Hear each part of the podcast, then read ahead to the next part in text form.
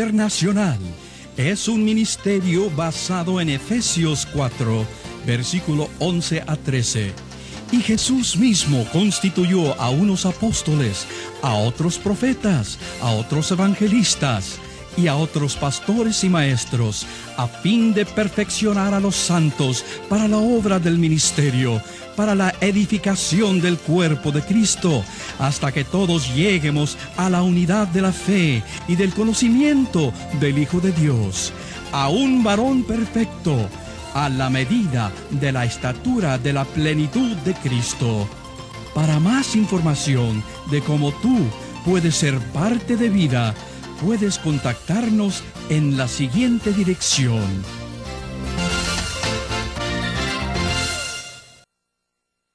Hola, ¿cómo están? Les doy la bienvenida en esta hora a este curso que hemos intitulado Dios y los ángeles. Vamos a estudiar a nuestro Dios, nuestro Padre, celestial, el que nos ha amado, el que nos ha dado la salvación. Y también vamos a, estudiar esa corte celestial de seres angelicales que existen desde antes de la fundación del mundo.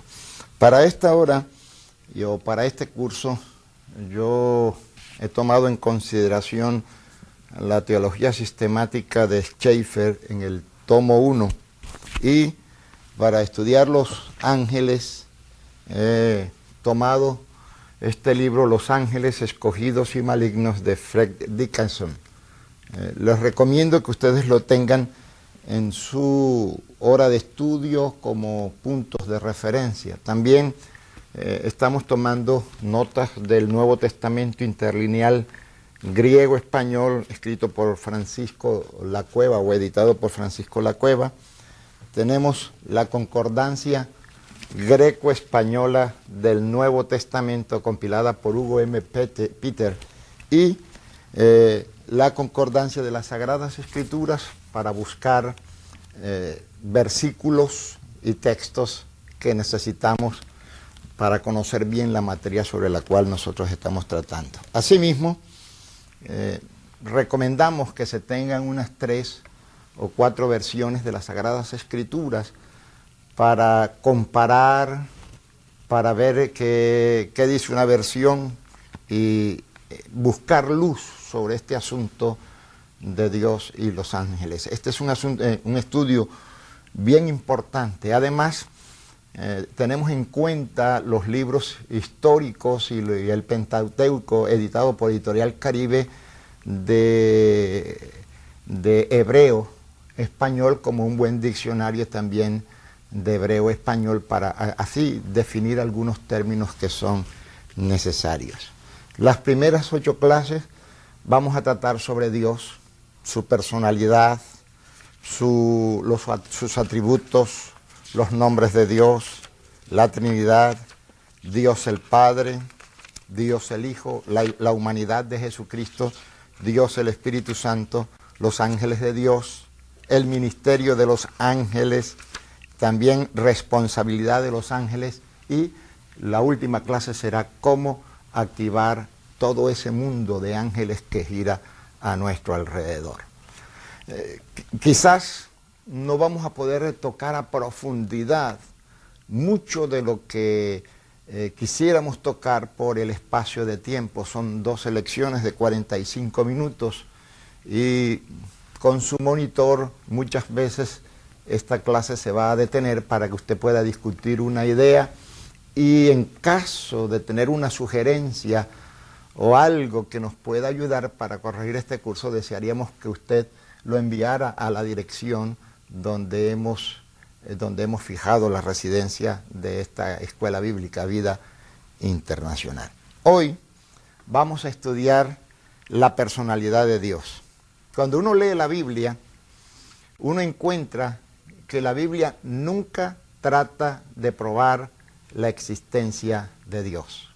Muchos utilizan la Biblia para probar la existencia de Dios, de que si Dios existe, y se traban muchas veces en una discusión sin cuándo terminar por causa de tratar de, de probar la existencia de Dios.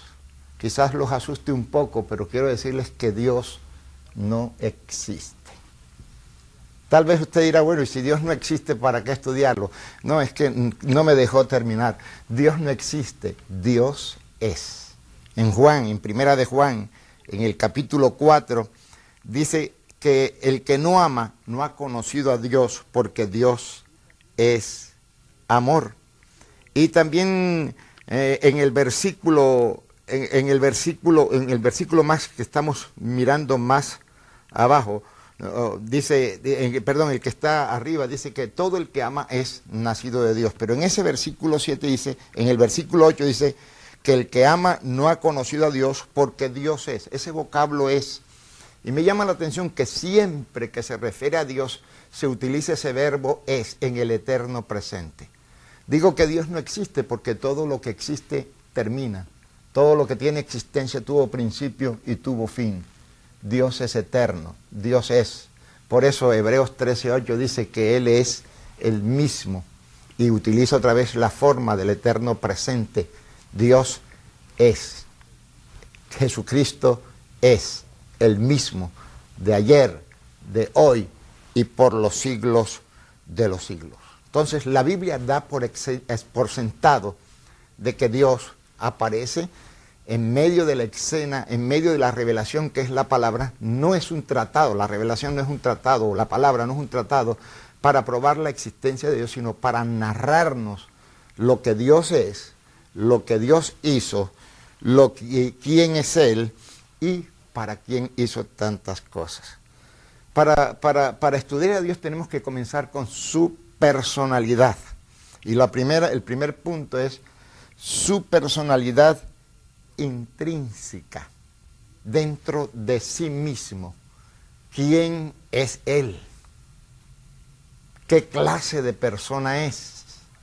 ¿Por qué eh, cuando hablamos de, la personalidad intrínseca de Dios, por qué hablamos? Y lo primero que tenemos que, que al notar su personalidad intrínseca, tenemos que fijarnos en mm, las dos clases de teísmos que existen en, esta discusión teológica en cuanto a quién es Dios.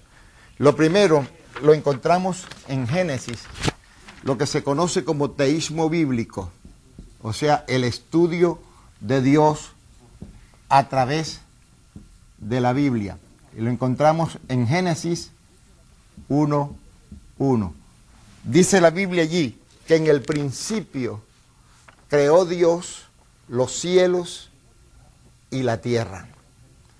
Y noten, no trata diciendo de que Dios existía ni que Dios estaba en, cierta situación, sino que en el principio de toda la creación, Dios hizo como un ser creador, como un ser eh, no que existe, sino como que es la base misma de la, de la creación. Tenemos también el teísmo natural. Y el teísmo natural, aunque acepta la revelación, también eh, acepta el uso de la razón. O sea, por razonamiento humano tenemos que llegar a la conclusión de que Dios es, es para siempre, de que, eh, y, y como Él es, también existe. En Romanos 10, Romanos capítulo 10, versículo 17, la palabra dice que la fe viene por el oír y el oír por la palabra. La fe viene por el oír y el oír por la palabra. Lo cual significa que si tú oyes, tienes que entender, tienes que racionar, tienes que buscar eh, un punto de apoyo para que tu razón comprenda lo que es la fe. Algunos dicen que la fe está por encima de la razón en algunas ocasiones, pero primariamente la fe tiene que afectar la razón para que la razón pueda comprender y también pueda confiar de, eh, ese Dios que a quien no ve, sin embargo, existe. Tenemos también que para, para estudiar su personalidad intrínseca, tenemos que ver y conocer lo abstracto de Dios. Lo abstracto. lo que no se ve, lo que no se entiende. En Deuteronomio, Deuteronomio 29, 29, la palabra dice que las cosas secretas de Dios pertenecen a Él. Y ahí entramos a una discusión. Hay gente que dice que la Biblia es toda la palabra de Dios. Yo digo que es la palabra de Dios para el ser humano. Pero hay palabras para los ángeles, palabras para su corte que no están registradas en la Biblia o la revelación que le ha sido dada al hombre.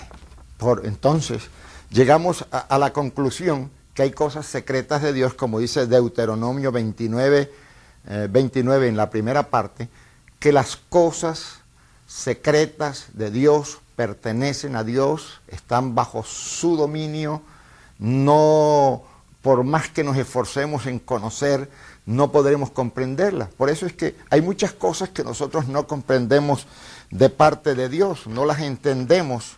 Y esa es la razón por la cual hay muchas discusiones, porque tenemos una mente finita y queremos comprender a Dios. Por ejemplo, antes del principio, ¿qué eran todas las cosas?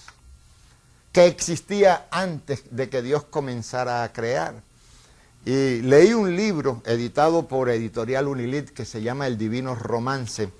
En este libro eh, el escritor eh, dice que antes de que existiera todo, no había espacio, no había nada, Dios lo llenaba todo.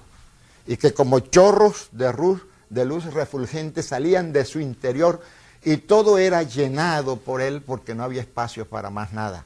Pero un día Dios quiso tener comunión con alguien y comenzó a crear el espacio. Aún mismo creó la nada para llenarla de sucesos.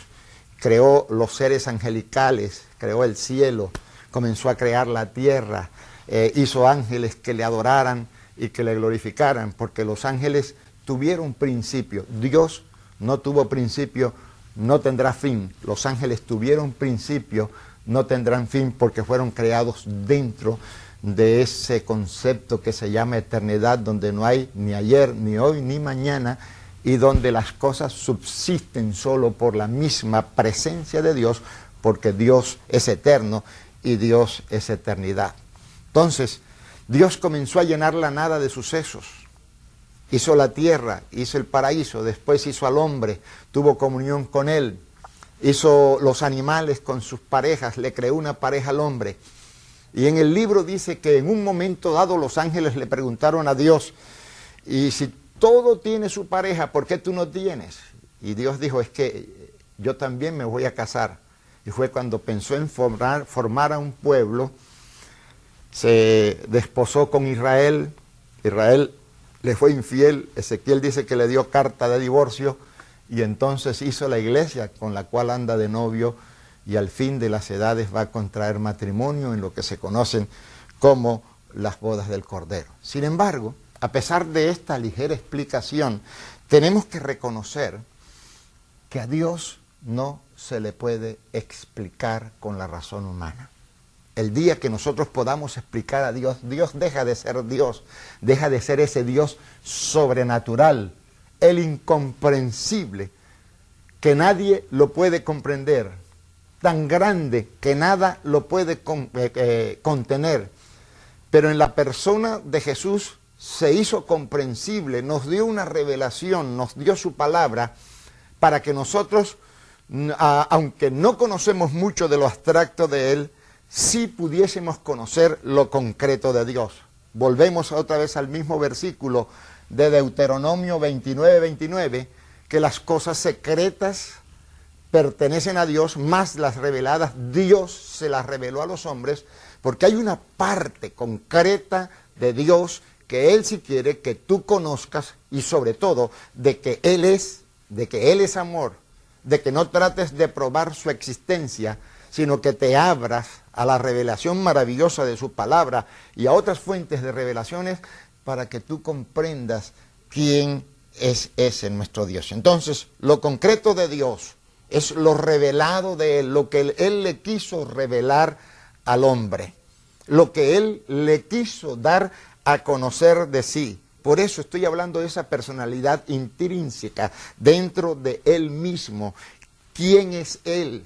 No, no cómo es Él, porque a Dios no le interesa cómo es Él, sino quién es Él, quién es su persona, que Él tiene una personalidad y por eso nos reveló a través de su palabra. Ahora, Dios, para que no nos cupiera duda, nos dio una revelación sobrenatural que se conoce como la Biblia, la palabra de Dios. De tapa a tapa habla de Dios, habla de su personalidad, lo muestra con un carácter de persona, lo muestra como un Dios de relación, lo muestra como un Dios que establece vínculos. Y, y el vínculo más grande que Dios establece con la raza humana es que siendo Dios, se hizo hombre en la persona de Jesucristo para que todo aquel que en Él crea no se pierda, mas tenga vida eterna. Llegamos al segundo punto, que es su personalidad extrínseca. Y cuando hablo de su personalidad extrínseca, ya no estamos hablando de, de quién es Él, sino de lo que Él hace. ¿Cuál es su razón de, manifestarse al mundo, cuál es su razón, de mostrarle al mundo lo que Él hace. Primero, Dios tiene tres atributos que nos hablan de su personalidad extrínseca. Dios tiene intelecto. Y el intelecto es la capacidad de dirigir. Cuando miramos todo este conjunto de leyes que rigen al universo, nos damos cuenta de que hay una serie de leyes que no se contradicen entre sí mismas, sino que matemáticamente unas se suceden unas a otras. Tenemos la ley de la traslación de la Tierra, la ley de la rotación, la noche y el día, tenemos las estaciones, el verano, el invierno, el otoño, la primavera. Hay países donde nada más hay verano e invierno y se conoce por la lluvia o la falta de lluvia pero no hay duda que los tiempos que nosotros tenemos eh, eh, nos hablan de una capacidad rectora que rige todo este principio de leyes y conjuntos. Dicen los astrónomos que si un astro se saliera de su órbita por pocos minutos, provocaría un cataclismo en todo el universo. Sin embargo, todos están allí en este vasto universo cada cual guardando su órbita, cada cual viviendo en su galaxia, cada cual teniendo un sol. Y hay un conjunto de leyes que, rigen toda la vastedad del universo. Y no puede eh, haber leyes si no existe un legislador.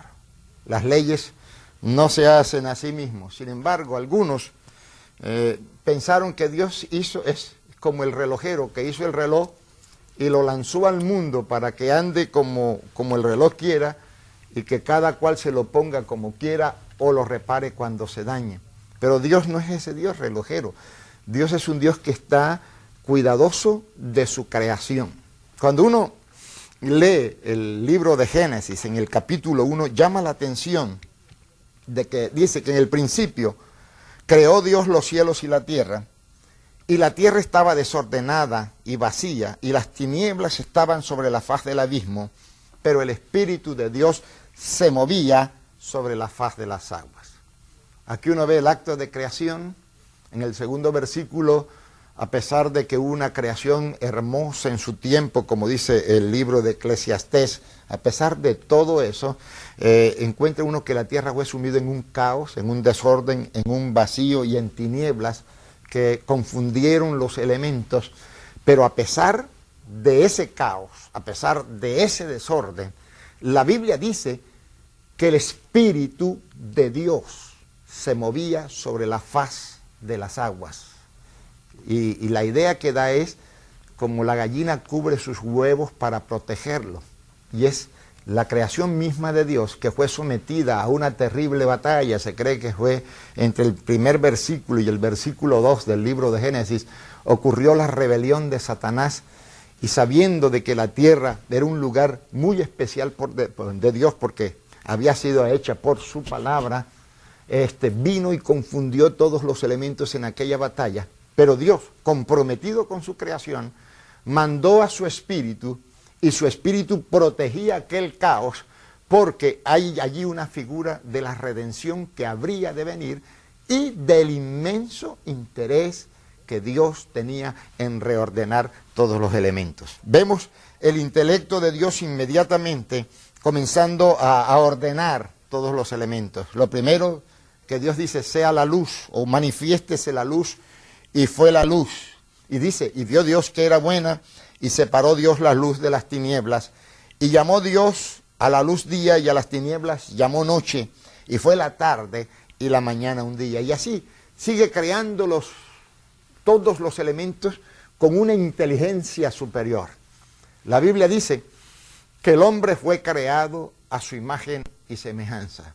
Y el único ser viviente sobre la tierra que tiene capacidad para producir, para inventar, para diseñar, para cambiar y que tiene una inteligencia es el hombre, porque precisamente fue tomado de la imagen de Dios. Cuando Dios hizo al hombre tenía una imagen y la imagen que yo pienso que tenía era Cristo. Dice que Cristo es la imagen y su sustancia. Y dice que el hombre fue creado a su imagen. Personalmente, cuando Dios hizo al hombre tenía el modelo de Cristo.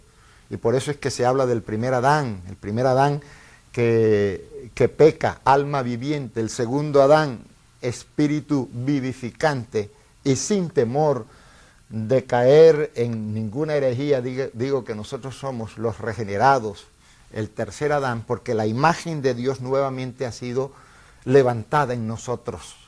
Si Dios hizo al hombre a su imagen y semejanza, lo hizo pensando en Cristo. Por eso hizo al primer Adán. El segundo Adán fue el mismo Cristo, la misma imagen. Tomó forma humana para dar a conocer al, al, hombre lo que es su esencia, lo que es su amor y lo que él desea para el hombre. Y después, cuando Dios eh, eh, este, nos redime a través de la muerte de Jesucristo, levanta esa imagen en nosotros, de tal manera que para que la imagen de Dios esté en nosotros, nosotros tenemos que decir que ya no vivo yo, mas Cristo vive en mí y todo lo que vivo, lo vivo pensando en la fe del Hijo de Dios. Cada vez que pienso en el Salmo 8, estoy pensando en un salmo de, triple referencia. Se refiere a Adán sin pecado. Se refiere a Cristo, el que conquista todas nuestras bendiciones y se refiere también a nosotros que hemos sido vivificados por el poder de Dios. Todo esto, toda esta obra, la creación, eh, la planificación de Dios, el enviar profetas, el enviar mensajes, nos habla de, un, de un, una alta inteligencia o de un alto intelecto que se dirige hacia una meta y la meta es derrotar a Satanás y la meta es salvar al hombre. La, segunda, el segundo atributo que nos habla de la personalidad extrínseca de Dios es su sensibilidad. Dios siente, Dios se enoja, Dios ama, Dios odia el pecado, Dios se ríe, Dios lloró en la persona de Jesucristo cuando lloró frente a la tumba de Lázaro. Dios cuando se humanó sintió el poder de los clavos y, esa sensibilidad lo lleva a humanarse para hacernos presente en la persona de Jesucristo. Esto lo vamos a estudiar un poco más adelante cuando estemos estudiando a, Dios el Hijo en la persona del Señor Jesucristo, quien tomó forma humana y habitó entre nosotros y vimos su gloria como gloria del unigénito. Pero lo importante en este, en este, eh, en este hecho es que Dios siente. Hay quienes dicen que los espíritus no sienten, pero como Dios es amor, es el Padre del amor, es el dador del amor. Dios es vida, el dador de la vida. Dios tiene una sensibilidad y es tan sensible que aún discierne y entiende los pensamientos de nuestro corazón. Fíjese usted la sensibilidad de Dios que dice que antes que salga de nuestra boca la, la palabra o la petición, Dios ya sabe lo que nosotros necesitamos y lo que vamos a pedir. Esta, la sensibilidad está en Dios para desear o para sentir. Por eso cuando Cristo descendió a la tierra dice que viendo a las multitudes dice tuvo compasión de ellas. La palabra compasión significa sentir con, sentir exactamente igual lo que la, lo que la gente siente. Dice que las vio desamparadas, como ovejas que no tenían pastor. Y Cristo sintió aquel desamparo en su carne propia. Aún más, Cristo, los sentimientos o la sensibilidad de Dios es tal, dice que Él llevó nuestros pecados, sufrió el horror de nuestros pecados. Él sintió el castigo de nuestra paz. Él sintió el rigor de nuestras enfermedades y por haberlo sentido, dice por sus llagas fuimos nosotros curados. Yo doy gracias a Dios que nuestro Dios es un Dios sensible, no es un Dios insensible. Cuando uno estudia los dioses paganos, lo primero que salta a la palestra es la insensibilidad de los dioses paganos que exigen sacrificios y que exigen muchas veces víctimas humanas para poder aplacar su ira. Mientras que Dios sabiendo que el hombre no le puede pagar nada, él mismo, en su sentir, en su misericordia, en su amor, tuvo compasión de nosotros y Él mismo pagó el precio por cada uno de nosotros.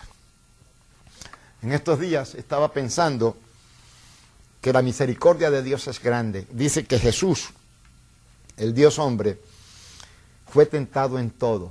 Y cuando dice que fue tentado en todo, significa que había posibilidades de que Cristo pudiera pecar. Más adelante vamos a hablar de las dos naturalezas de Jesús, si era humano, si era divino, si era parte humano, era parte divina. Eh, lo vamos a estudiar en, la, en la humanización de Dios. Pero me decía una vez un estudiante de un instituto bíblico que Dios no era tan misericordioso como nosotros predicábamos. Y al preguntarle por qué, Dijo porque eh, este, él no pudo perdonar sin castigar a alguien. Y en cierta manera tenía razón, cierto. Este, Dios eh, tuvo que castigar a alguien. Si hubiera querido usar de misericordia, no podía salvar al hombre sin castigar a alguien.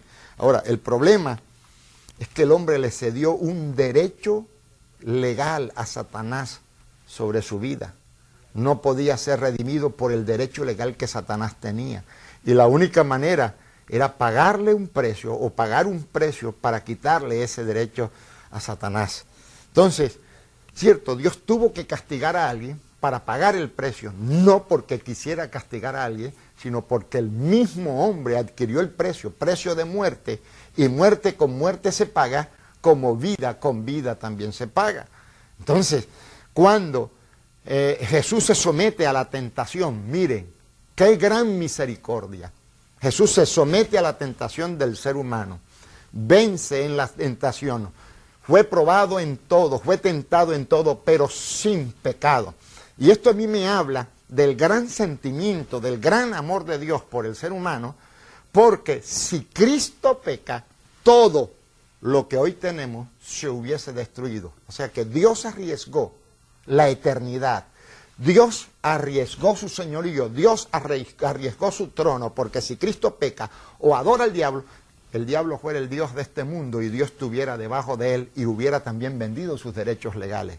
Pero en ese sentimiento de amor, Dios se humana, Dios se revela al hombre, Dios es sometido a la tentación del ser humano y no solamente eso, sino que vence, lleva sobre sí, paga el precio de la muerte para que la muerte no sea el, espectro que nos asuste, sino la puerta que se abre para ver cara a cara a Dios y entonces vence al diablo, nos da la victoria, nos sigue amando y su amor vence sobre todas las cosas. El tercer atributo que nos habla de esa personalidad extrínseca de Dios eh, es la, la voluntad, el deseo que él tiene de hacer las cosas.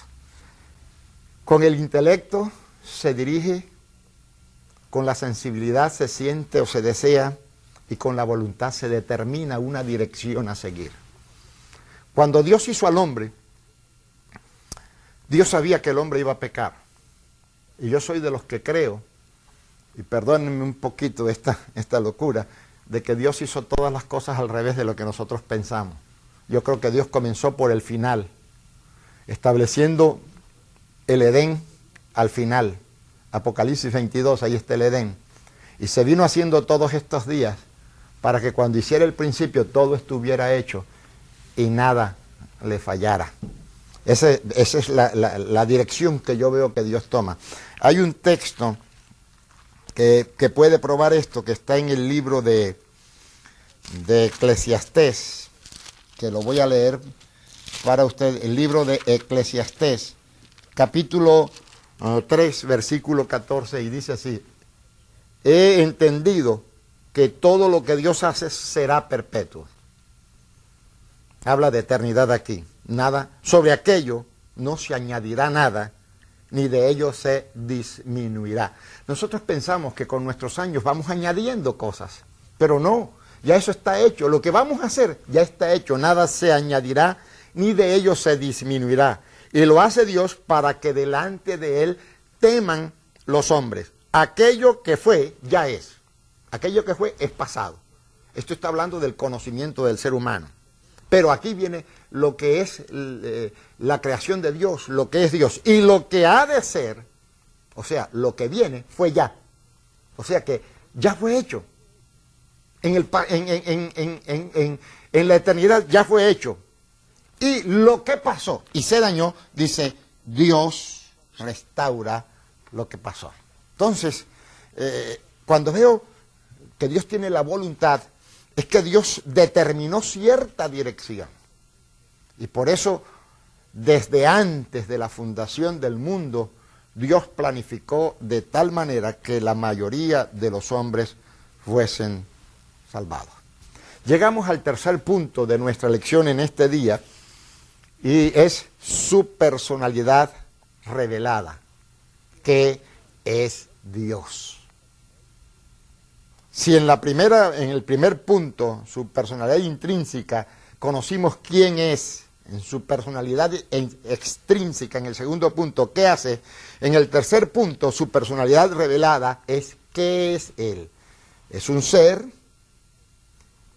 un ser no que existe, sino que es por la eternidad, que es eterno. Ahora, ¿quiénes nos revelan esa naturaleza de Dios? Bueno, primero la naturaleza. Miremos el Salmo, el Salmo 19, Salmo 19, desde el versículo 1 al versículo 6, y ahí veremos cómo la naturaleza nos revela a Dios. Dice, los cielos cuentan la gloria de Dios y el firmamento anuncia la obra de sus manos. Un día emite palabra a otro día y una noche a otra noche declara sabiduría. Oído, no hay lenguaje, ni palabras, ni es oída su voz, ni es oída su voz. Yo digo que es la palabra muda de Dios, la naturaleza. Pero sin embargo, por toda la tierra, aunque no hay lenguaje, no hay palabras, ni es oída su voz, por toda la tierra salió su voz y hasta el extremo del mundo sus palabras. En ellos puso tabernáculo para el sol y éste como esposo que sale de su tálamo, se alegra cual gigante para correr el camino. De un extremo de los cielos es su salida y su curso hasta el término de ellos y nada hay que se esconda a su calor. Aquí vemos la revelación natural. Los cielos cuentan la gloria de Dios, la expansión denuncia la obra de sus manos. Volvemos otra vez al conjunto de leyes que Dios hizo para que el hombre se dé cuenta que sobre ese conjunto de leyes hay una mente rectora y esa mente se llama Dios con una personalidad intrínseca que nos hace saber quién es Él, extrínseca, qué hace y con una, una, una, personalidad revelada a través de la naturaleza para que sepamos qué es. Dice que no hay voz, no hay lenguaje, sin embargo, su palabra, aunque muda, está diciendo, cada mañana, cuando sale el sol, que ha recorrido, ha, recorrido su camino, claro, hablo hipotéticamente, porque quien recorre el camino es la tierra en su movimiento de rotación, cada vez que sale el sol cada mañana, cada semilla que se planta y que da fruto, nos está hablando de una existencia de vida que no importa que se remonte a millones y a millones de años, nunca termina. Hace poco tiempo leí una historia de eh, un artículo de unos arqueólogos que encontraron, creo que fue en la tumba de Tutankamón, el gran faraón egipcio, eh, granos de trigo que hacían más de dos mil años, tres mil años que estaban en aquella tumba. Los tomaron y quisieron saber si contenían todavía vida a pesar de los miles de años que había pasado sobre ellos y los sembraron y fue su sorpresa que esos granos de trigo guardados en un depósito por más de 3.000 años germinaron y brotaron y dieron fruto. Eso nos habla, la naturaleza nos está hablando que dentro de sí mismo hay una vida intrínseca que es la vida de Dios. Ahora, por la palabra, Dios no contento con revelarnos su personalidad en la naturaleza, nos la revela por su palabra.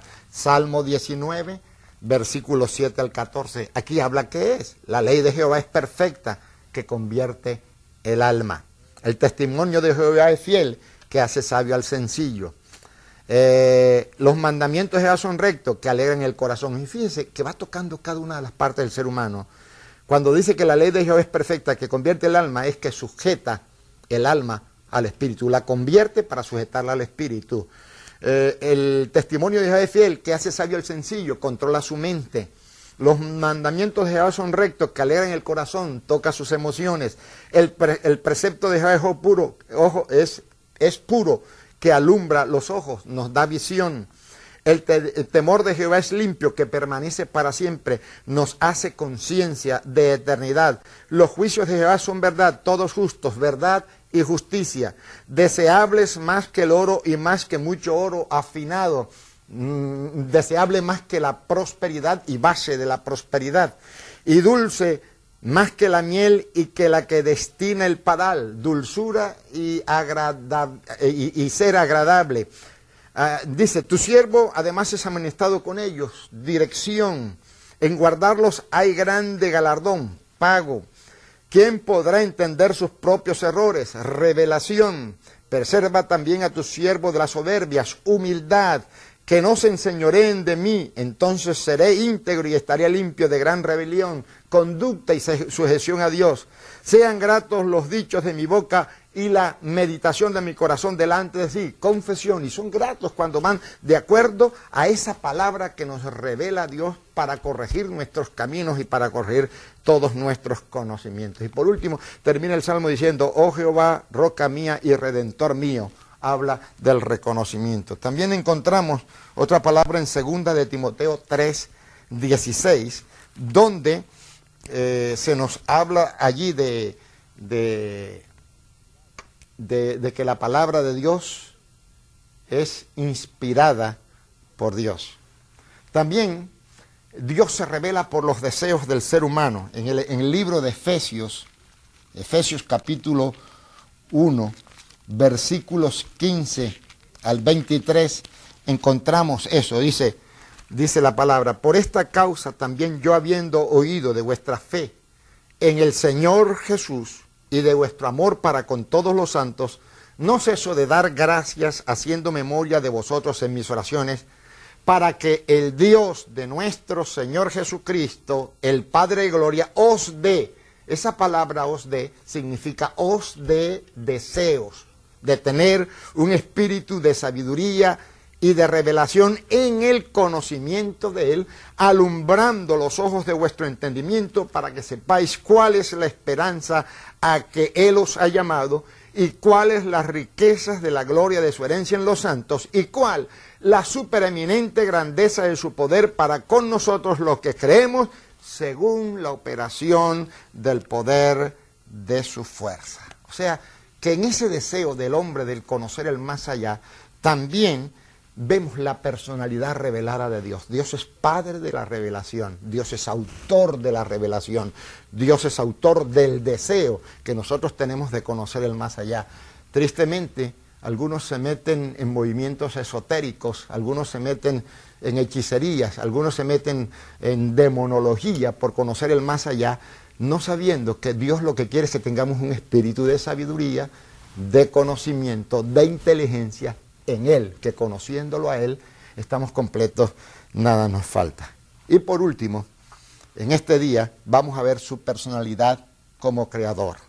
Si en el primer punto quién nos revela quién es Él, en el segundo, qué hace Él, en el tercero, qué es Él, en este Dios, su personalidad como creador, es quién es, para quién hizo las cosas. Me llama la atención en Génesis capítulo 1, que Dios lo primero que hace son los recursos.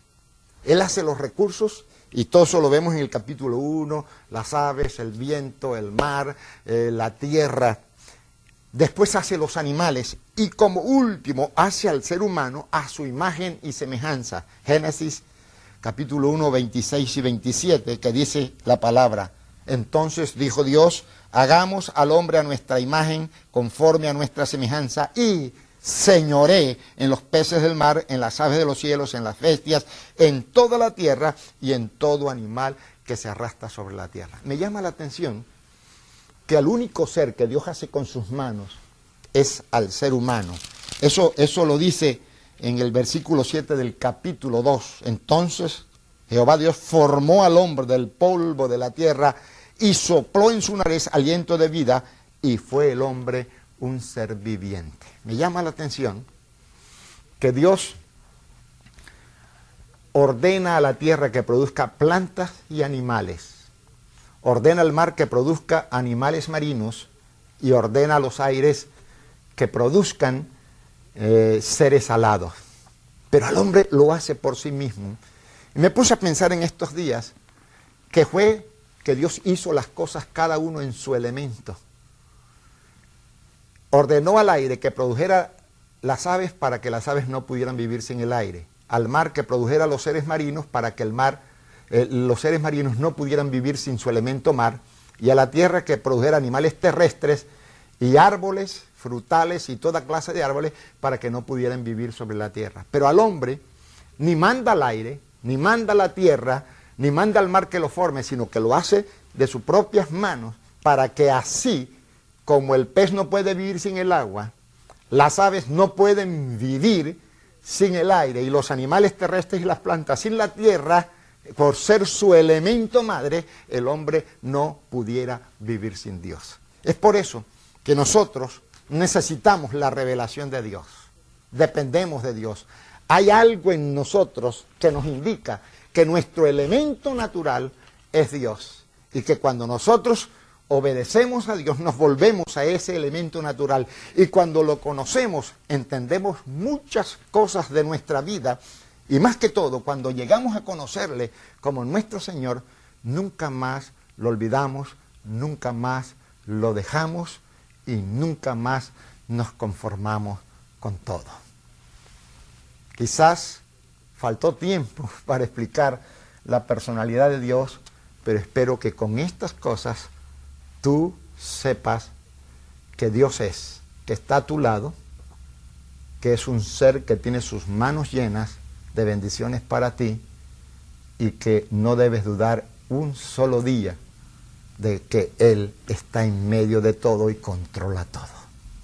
Él no ha perdido la batalla, no ha perdido al mundo, no ha perdido al hombre. El panorama se ve gris, pero al final de la historia, cuando lleguemos al final de la historia, conoceremos cara a cara a ese Dios invisible que no se nos muestra, pero que nos habla por la naturaleza y por su palabra de que Él es Dios y es nuestro próximo, y es nuestro Dios personal que nos ama y que dio a su Hijo por nosotros. Te veo en la próxima lección. El Señor te bendiga. Les habla su hermano y amigo Lee Short, fundador del Ministerio Vida Internacional. Nuestro deseo es el de capacitar obreros para la obra del Señor. Si necesitas más información acerca de más cursos y su costo, escríbenos a la dirección en la pantalla. Dios le bendiga.